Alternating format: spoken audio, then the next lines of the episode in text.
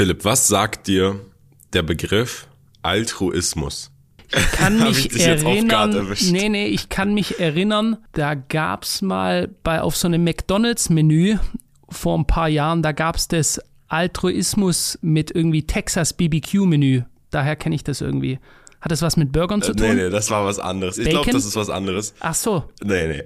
Dann sag mal. Altruismus, pass auf. In letzter Zeit kriegt man immer öfter und häufiger mit von Milliardären, die ihr Kapital dem sogenannten Altruismus widmen wollen. The good cause. Was ist Altruismus? Genau, Altruismus per Definition bedeutet Uneigennützigkeit, Selbstlosigkeit durch Rücksicht auf andere gekennzeichnete Denk- und Handlungsweise. Mhm. Das heißt, es geht darum, für andere Menschen da zu sein und ihnen was zu geben, uneigennützig. Das heißt, andere vor sich selbst zu platzieren. Worüber ich jetzt heute mit dir sprechen will und für die Podcast-Hörer, Philipp weiß jetzt nicht wirklich, was jetzt auf ihn zukommt, deshalb, ihr seid in der gleichen Position wie Philipp. Ich möchte mit dir darüber sprechen, ob der Mensch in und für sich Probleme hat, die nicht lösbar sind. Das heißt, der Mensch flawed ist und gar nicht altruistisch sein kann. Und dafür habe ich jetzt mal hier ganz kurz ein kleines Beispiel für dich. Hör einfach einmal kurz zu. Und zwar ein Flugzeug. Ein Flugzeug muss notlanden und bricht in drei Teile. Die Kabine füllt sich mit Rauch. Allen Insassen ist klar, wir müssen hier raus. Was passiert? Auf Planet A fragen die Insassen einander, ob es ihnen gut gehe. Personen, die Hilfe benötigen, bekommen den Vortritt.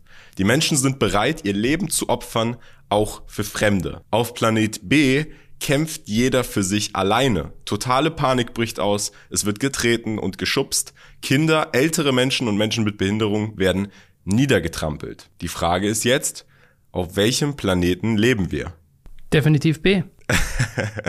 da muss ich jetzt okay, aber nicht wirklich nachdenken. Das sind die Naturgesetze. Das ist das Gesetz des Stärkeren, nach dem es eigentlich mhm. funktioniert, weil die Welt ist nicht Stuhlkreise bilden und sich mit Superkleber auf dem Boden festmachen, äh, sondern die Welt ist das Gesetz des Stärkeren. So ist es auch in der Natur, bei allen Pflanzen, bei allen Tierarten so. Es gibt eine Rangordnung, eine Hierarchie und wenn du weiter unten bist, dann wirst du zerquetscht. Also ganz klar B. Das gleiche sieht auch der sogenannte Herr Thomas Hobbes so. Der sagt oder ging davon aus, dass jeder Mensch nur auf sein eigenes Wohlergehen bedacht sei und im ständigen Krieg mit anderen lebe. Das Paradoxe aber meiner Meinung nach, wenn wir nur das so annehmen, ist, wofür lebt denn der Mensch? Der Mensch, wenn du biologisch schaust, das Individuum des Menschen ist nicht darauf ausgesetzt, dass der Mensch als Individuum so lange wie möglich lebt, sondern seine Rolle ist, innerhalb der Menschheit für Evolution zu sorgen, natürliche Selektion, um die Menschheit als Ganzes weiterzubringen. Wir sind keine Wale, die dann 500 Jahre leben, sondern in der Vergangenheit ist der Schwächere gestorben, damit die stärkere DNA sich kreuzen kann, damit die Menschheit weiter und besser werden kann. Exakt. Jetzt ist die Frage, im Krieg miteinander oder im Krieg gegen die Außenwelt? Das wird jetzt sehr interessant.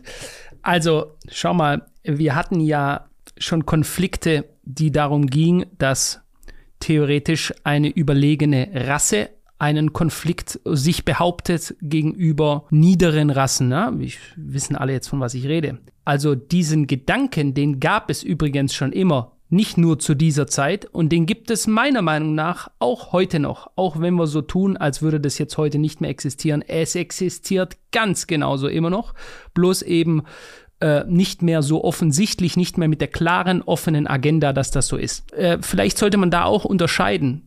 Beispiel 1 oder du sagtest vorher Planet 1, Planet 2, auf wem sind wir? Also ich denke, ich kann mir vorstellen, die meisten Leute hätten trotzdem, wenn die, wenn die jetzt irgendwo stehen und es hängt jemand an einer Klippe oder so und du kannst die Hand reichen und du musst dein Leben dafür geben, dann würden wahrscheinlich die meisten ich weiß nicht, ob es die meisten sind, aber es würden viele Leute trotzdem sagen, für meine Tochter, für meinen Sohn würde ich mein Leben geben. Für meine Frau, mhm. für meinen Mann würde ich mein Leben geben. Also das bedeutet nicht, dass obwohl wir B sind, auf uns selbst schauen, jeder Mensch ist sich selbst der Nächste. Ja? Ähm, das, so stand es ja schon auch in der Bibel und ich denke, das ist auch in der Masse so, bedeutet das nicht, dass es trotzdem einen Kreis gibt an Menschen, die uns, weil wir emotionale Wesen sind, so nahe stehen, dass wir unser Leben dafür geben würden. Also erstmal nochmal zu dem Beispiel. 97% sind sich sicher, auf dem egoistischen Planeten zu leben, bei denen diese Umfrage gemacht wurde. Aber du sagst es ja, beispielsweise du hast eine Tochter, ihr seid im Flugzeug und dein Sohn, sagen wir mal Tochter und Sohn. Willst du dann noch leben? Würdest du dann zum Ausgang rennen und deine Kinder sterben? Würdest du dich dann gut fühlen oder würdest du eher wollen, dass die beiden überleben? Ich denke auch evolutionstechnisch wäre es eher so, dass wenn wir das mal runtercutten mit der Emotionalität, sondern du möchtest, dass deine Nachkommen dich überleben. Es gibt doch diesen Spruch, es ist das Schlimmste für eine Mutter, sicher auch für einen Vater, wenn sie ihre eigenen Kinder überleben. Also quasi bei der Beerdigung am Grab ihrer Kinder stehen. Das gibt es ja und das muss furchtbar sein und ich hoffe, ich werde sowas nie erleben müssen. Aber das ist eine furchtbare Sache und ich denke, deshalb ist es evolutionstechnisch auch für uns schon, für viele Eltern, da gibt es ganz viele Beispiele, die sich dafür geopfert haben, die ertrunken sind, während sie äh, ihr Kind gerettet haben oder solche Sachen. Ja. Äh, die nächste Generation, die ja aus dem eigenen Fleisch und Blut kommt, die geschaffen wurde, ähm, äh, die eben weiterzubringen. Ja. Interessant, 97 Prozent, dass du sagst, das heißt nur drei Prozent ähm, sehen sich Kommt wahrscheinlich drauf an, in welchem Teil dieser Welt Seite. man diese Umfrage macht. Oder in welcher. Ja. In welchen, in, welcher, in welchen äh, Gegenden von Städten würde ich sagen, du diese genau, Umfrage genau, machst. Genau. Je nachdem, wo viele Stuhlkreise gebildet werden, dort sind dann die drei Prozent zu Forten. Also nochmal zurück zum Thema. Die Überzeugung, dass der Mensch von seinem Wesen aus egoistisch wäre und erst zum Guten erzogen und zivilisiert werden müsste, durchzieht die Ideengeschichte seit Jahrhunderten. So viele verschiedene Denker und Wissenschaftler wie eben genannt Thomas Hobbes, Niccolo Machiavelli, Sigmund Freud, Richard Dawkins, Ayn Rand, Milton Friedman waren vom Egoismus des Menschen überzeugt. Philipp, glaubst du, jetzt ist nämlich die Frage, die waren ja davon überzeugt, der Mensch ist vom Grund aus, vom Wesen her egoistisch. Muss er auch sein, weil das hat ihn ja hierher gebracht, wo er jetzt ist. Kann er zivilisiert werden oder ist es unmöglich? Zivilisiert im Sinne von wie eine Rinderhorde quasi geführt werden kann oder eine Schafsherde von einem Schäfer, ja und werden wir. Wenn du beispielsweise, du hast gerade Niccolo Machiavelli erwähnt, der hat das Buch Der Fürst geschrieben, es, welches er damals für seinen Fürst geschrieben hat, welches so ähm, das erste, auf jeden Fall mir bekannte Werk ist, welches ganz ich sag mal, zynisch kalt auch Macht, politische Machtspiele zeigt. Also der Fürst sollte Zwietracht unter seinen Untergebenen schaffen, sodass sie immer im Kampf sind, sich immer gegenseitig versuchen auszuspielen, um dir zu dienen und sich nie damit zu beschäftigen, sich zu vereinen und dann gegen dich vorzugehen, dich abzulösen. Also das sind so ganz bekannte, wer mal so ein Buch lesen möchte, da gibt's ja auch, ich glaube, The 48 Rules of Power. Viele Jahrhunderte zurück war es Niccolo Machiavelli mit seinem Buch Der Fürst, der genau diese Regeln quasi, der ein Hardcore-Believer ist, dass am Ende des Tages ein, ähm, ein Messerstechen die ganze Zeit oder heute spricht man von der Ellbogengesellschaften äh, Gesellschaft äh, die ganze Zeit ein Ausstechen der Menschen stattfindet, um Macht, Einfluss und auch ganz simpel evolutionstechnisch Sexualität. Ja.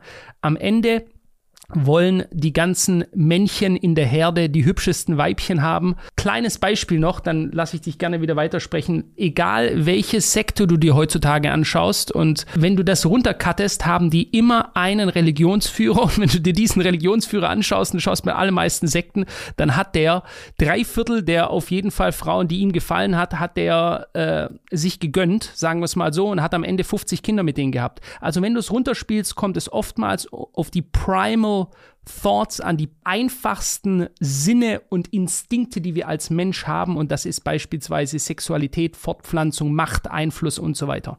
Darauf cuttet sich's nachher runter.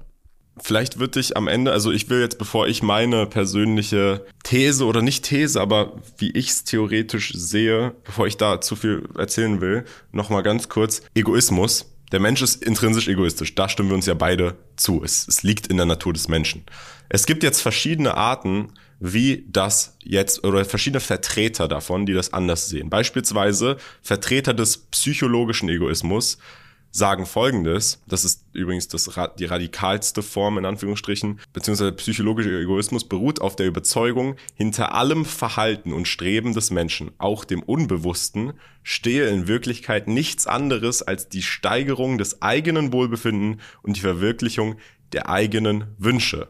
Ganz in diesem Sinne das Zitat, kratz einen Altruisten und sie einen Heuchler bluten. der ist krass, Ja, ist aber gut, ne? Da hast du einen richtig guten aus der Trickkiste jetzt gerade ausgepackt.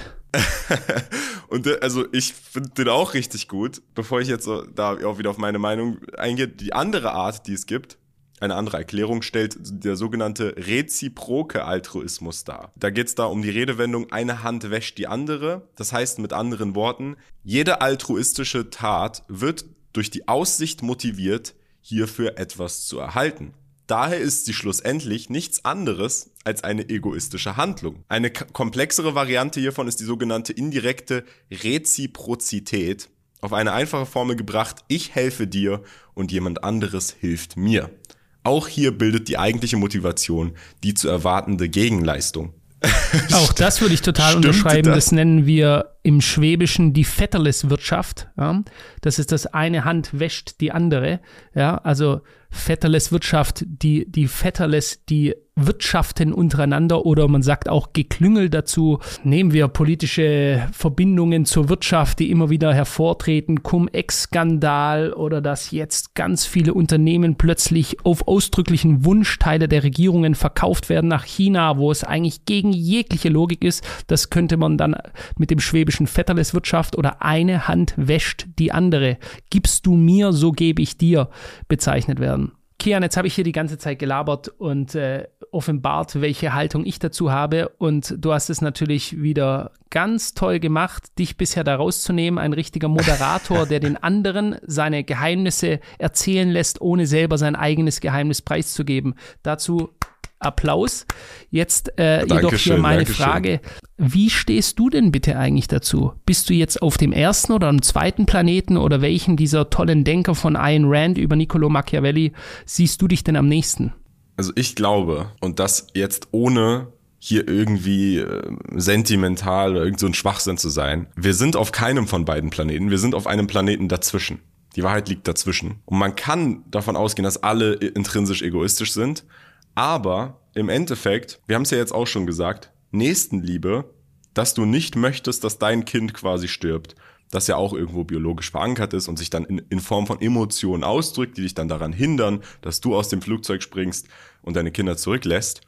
Ich glaube, dass wir als Menschen in der Lage sein können, das ist jetzt wichtig hier, wir sind, wir können in der Lage sein, diese Nächstenliebe für alle Menschen zu haben. Wir sind da aber noch nicht. Das heißt, die Realität aktuell ist ganz klar, dass wir auf Planet B sind. Aber ich glaube, dass wir in der Lage sind, man kann es jetzt Transzendenz nennen oder wie auch immer man das nennen möchte, dass ein höherer Intellekt irgendwann zu dem Punkt kommt, zu verstehen, dass alle Menschen gleich sind, ob es jetzt meine Blutfamilie ist oder nicht, auf die habe ich ja sowieso keinen Einfluss. Ich werde ja eh reingeboren, logisch gesehen. Und dass man eigentlich für jeden Menschen da sein sollte. Sind wir da? Auf jeden Fall nicht weiß man, wenn jetzt irgendwelche Milliardäre altruistisch sagen, ich will jetzt 99 Prozent spenden, was wirklich die Zwecke sind, ob sie jetzt egoistisch sind oder nicht, weiß man nicht. Am Ende des Tages, wenn diese Milliardäre, selbst wenn die es aus egoistischen Gründen machen, weil sie jetzt besser dastehen wollen oder weil sie denken, eine Hand wäscht die andere, nutzen sie ihr Geld für etwas, was rational und objektiv betrachtet positiv für alle anderen ist, hoffentlich. Und das kann man so bewerten und das ist positiv, egal aus welchem, welchem Anlass das passiert. Das Resultat ist positiv aus dem Ganzen. Dementsprechend finde ich, haben solche Menschen Respekt verdient. Das kann man jetzt natürlich anders sehen und negativ und sagen, es sind alles Heuchler. Stichwort dieses Zitat. Und wenn, wenn du diesem Milliardär dann seine, seine, sein Schloss wegnimmst und seine 20 Autos, dann wird der gar nicht mehr altruistisch sein. Das mag auch vielleicht wahr sein, aber nichtsdestotrotz am Ende tut er ja etwas Positives und das finde ich gut und ich finde, das sollte mehr existieren in der Welt, damit wir vielleicht irgendwann hoffentlich, optimistisch gesehen, das erreichen, dieses Level an Transzendenz erreichen, dass wir wirklich diese Nächstenliebe für alle Menschen haben. Aber wie gesagt, wir sind da noch nicht. Wahrscheinlich auch noch lange nicht. Vielleicht kann uns ja eine künstliche Intelligenz dabei helfen. ich weiß es nicht. Zum Beispiel. Ähm, ja, also sehr sehr interessanter Gedankengang. Ähm, ich, man kann sogar sagen, also altruistisch im Sinne von Nächstenliebe kann man sagen, erst, man könnte argumentieren, erst wenn man selbst viel geschaffen hat, kann man effektiv altruistisch sein. Ich überlege gerade, ist das Buffett oder ist es Gates? Vielleicht weißt du es, es gibt doch The Good Cause Foundation, also ähm, für den guten Zweck Ob das wirklich the good cause für den guten Zweck ist, lasse ich auch hier mal ganz offen. Die Interessen sind ja jetzt bei Buffett kann ich es nicht sagen, aber bei Gates, der ist in verschiedenste Richtungen natürlich sehr stark investiert. Lassen wir es einfach mal dastehen. Aber diese Leute ähm, verpflichten sich ja dazu, die Superreichen, man kann sich denen anschließen, einen Großteil seines Vermögens nach seinem ähm, Ableben eben ähm, zu geben. Und äh, viele sehr reiche Leute was heißt viele, einige sehr reiche Leute machen das auch, die sagen, ich habe so viel Geld und ich gebe es danach ähm, für den guten Zweck, was denn wirklich der gute Zweck ist, das ist dann offiziell Krebsforschung und so weiter. Ähm, ja, ich, ich nehme mir da nicht raus, das zu wissen, äh, weil das, was da behauptet wird, ist eben auch erstmal nur eine Behauptung, aber es gibt ja durchaus, ich weiß jetzt zum Beispiel in Stuttgart, da gab es einen sehr vermögenden Mann, der hatte ein großes Herrenhaus, in dem er gelebt hat und danach ähm, war das ein Kinderheim, äh, wo eben Kinder, die äh, keine Ahnung, ausgebrochen sind oder wie auch immer nicht mehr bei ihren Eltern bleiben wollten oder das Jugendamt gesagt hat und so weiter, die das nutzen konnten, so wie es sicher große Kunstsammlungen gibt. Man könnte das sagen, auch das ist altruistisch, um beispielsweise Reinhold Wirth, der Schraubenmilliardär bei uns hier aus dem Ländle, ein Mann, der quasi vom einfachen Schraubenverkauf zum Multimilliardär geworden ist, äh, ist jetzt über 80 Jahre alt, ein sehr toller, toller Typ, wie ich finde. Der hat zum Beispiel eine riesige Kunstsammlung, die er sich über Jahrzehnte zusammengekauft hat, die er der Öffentlichkeit zugänglich macht. Das ist Altruismus. Ja. Du sagst quasi, durch mein Vermögen schaffe ich etwas, was ich ja theoretisch auch einfach nur meinen Picasso oder meinen Monet oder Manet oder meinen Rubens äh, bei mir zu Hause in meinem Kämmerchen sitzen kann und nur ich genieße den. Das wäre dann der Egoismus. Vielleicht auch die Freude daran, dass nur ich das genießen darf und nicht jemand anderes. Und das Gegenteil ist dann halt eben Altruismus, das mit anderen zu teilen. Aber dann glaubst du ja daran, dass es das gibt. Dann sind wir ja nicht auf Planet B. Nein, nein, stopp, stopp. Ich glaube absolut, dass es das auch gibt. Es gibt alles. Es gibt Leute, die ziehen sich Lederkostüme an und denken, sie sind ein Fuchs. Ja?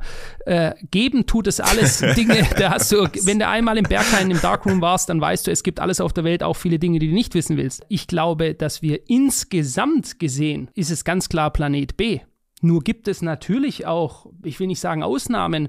Äh, schau mal, ähm, beispielsweise, du machst ja auf deinem Hauptkanal keine Werbung, was ja auch toll ist, ne? zeigt, dass du dich da nicht irgendwie einspannen lässt. Wir machen Werbung, wir spenden aber 100 Prozent äh, sämtlicher, ähm, also von unserem HKCM-Hauptkanal, spenden wir 100 Prozent der Sachen und versuchen Leuten, die jetzt dieses Jahr in Not geraten sind, mit äh, Hilfspaketen quasi durch die Energiekrise, den, die zu unterstützen. Das würde ich jetzt als wahrscheinlich Altruismus bezeichnen, ja, weil könnte ich auch lassen oder mir selber in die Tasche stecken. Das gibt es also natürlich und trotzdem ist die Grundart des Menschen, wenn wir es auf die Masse sehen, als Massenphänomen eines, die dem Egoismus und dem, die den eigenen Vorteil sucht. Genau, aber da könnte man ja uns beiden jeweils auch wieder etwas vorwerfen, dass wir nicht altruistisch sind. Mir könnte man vorwerfen, man, hey, du möchtest einfach nur nicht, dass äh, irgendwelche Firmen mit dir assoziiert werden, was egoistisch ist, weil du möchtest, dass äh, du darstellen quasi nach außen hin, dass du ja so unabhängig bist. Und bei dir könnte man vorwerfen, hey, warum spendet, warum müsst ihr das ankündigen, dass ihr das spendet? Ihr macht das ja auch nur, um dargestellt genau. zu werden. Also man Oder dass ja immer, wir, wir spenden nur eben, um daraus eine große Marketingaktion zu machen, äh, die uns dann besser dastehen lässt. Und auch da, hey Freunde, ganz ehrlich, ich bin ein Mensch, guten Tag. Glaubst du, ich schäme mich dafür, dass nachher vielleicht das eine positive Resonanz gibt? Nein, natürlich nicht. Aber wenn das zu dem Preis kommt, dass ich anderen Leuten helfe und dadurch eine Win-Win-Situation entsteht, äh, dann ist das, denke ich, wiederum auch eine ganz normale menschliche Sache, ja. Also auch hier, du siehst wieder, alle Menschen suchen den Vorteil. Du kannst aber den Vorteil suchen, um damit anderen zu schaden. Also du nimmst jemanden anderen etwas und gibst es nur dir. Dadurch äh, ähm, erreichst du bei jemand anderen einen Mangel, um dich selber zu bereichern.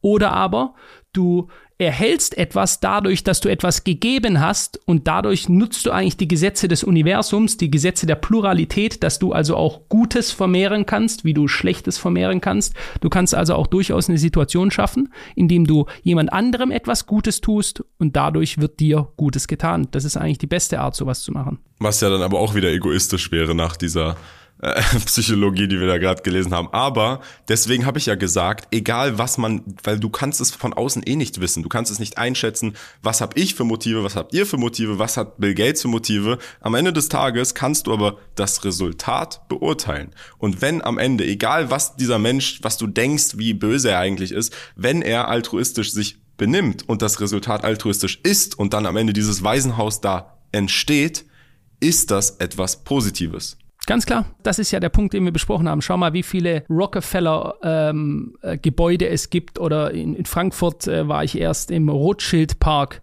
Keine Ahnung, wie ich jetzt gerade auf diese zwei Namen komme. Auf jeden Fall, diese sind ja nur da. Dieser Park ist dafür da, damit Leute ihn genießen. Gleichzeitig ist er dafür da, auch einen Status zu zeigen, dem, der sie eben gegeben oder gespendet hat. Das wiederum befriedigt das Ego, weil diese Leute könnten es auch den XY-Park nennen und sagen, ich freue mich einfach nur darüber, dass Leute durch diesen schönen Park laufen. Nein, sie soll, es soll der Rothschild-Park sein, es soll der Rothschild-Boulevard sein oder egal welche anderen Namen wir jetzt nennen. Ja. Ähm, Leute geben gerne Spenden mal eine Turnhalle oder in Degerloch, bei mir, einem Stadtteil von Stuttgart, gibt es die Gazi-Halle. Also das ist äh, von einem, äh, Gazi kennt vielleicht einige das Produkt. Äh, das sind so oftmals so Iran und solche Sachen. Das ist ein größerer Unternehmer bei uns in Stuttgart und der spendet eben sowas, gibt den Namen und dadurch trägt es eben seinen Namen. Das befriedigt einmal das Ego, das gibt ihm ein gewisses Standing, ein gewisses Prestige. Auf der anderen Seite tut er damit auch was Gutes und die Leute können das nutzen. Ja? Also auch hier sehen wir wieder bei dem Teil, es kann auch in äh, einem beidseitigen Nutzen geschehen, indem man das Ego eines Menschen nutzt, der darf dafür etwas äh, sich irgendwie nennen, wird dadurch geehrt, kriegt eine Ehrendoktorschaft oder Ehrenprofessur an der Universität, wenn er da halt irgendwie eine Million gespendet hat, gibt es in Amerika ganz oft.